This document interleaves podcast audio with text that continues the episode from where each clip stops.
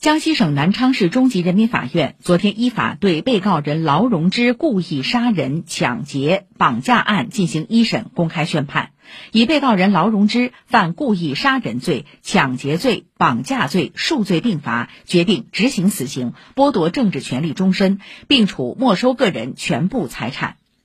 经审理查明，被告人劳荣枝与法子英已另案判决，系情侣关系。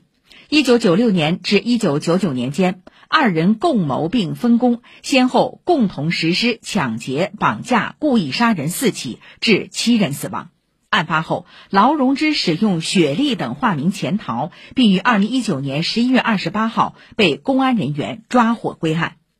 一审宣判后，被告人劳荣枝当庭表示上诉。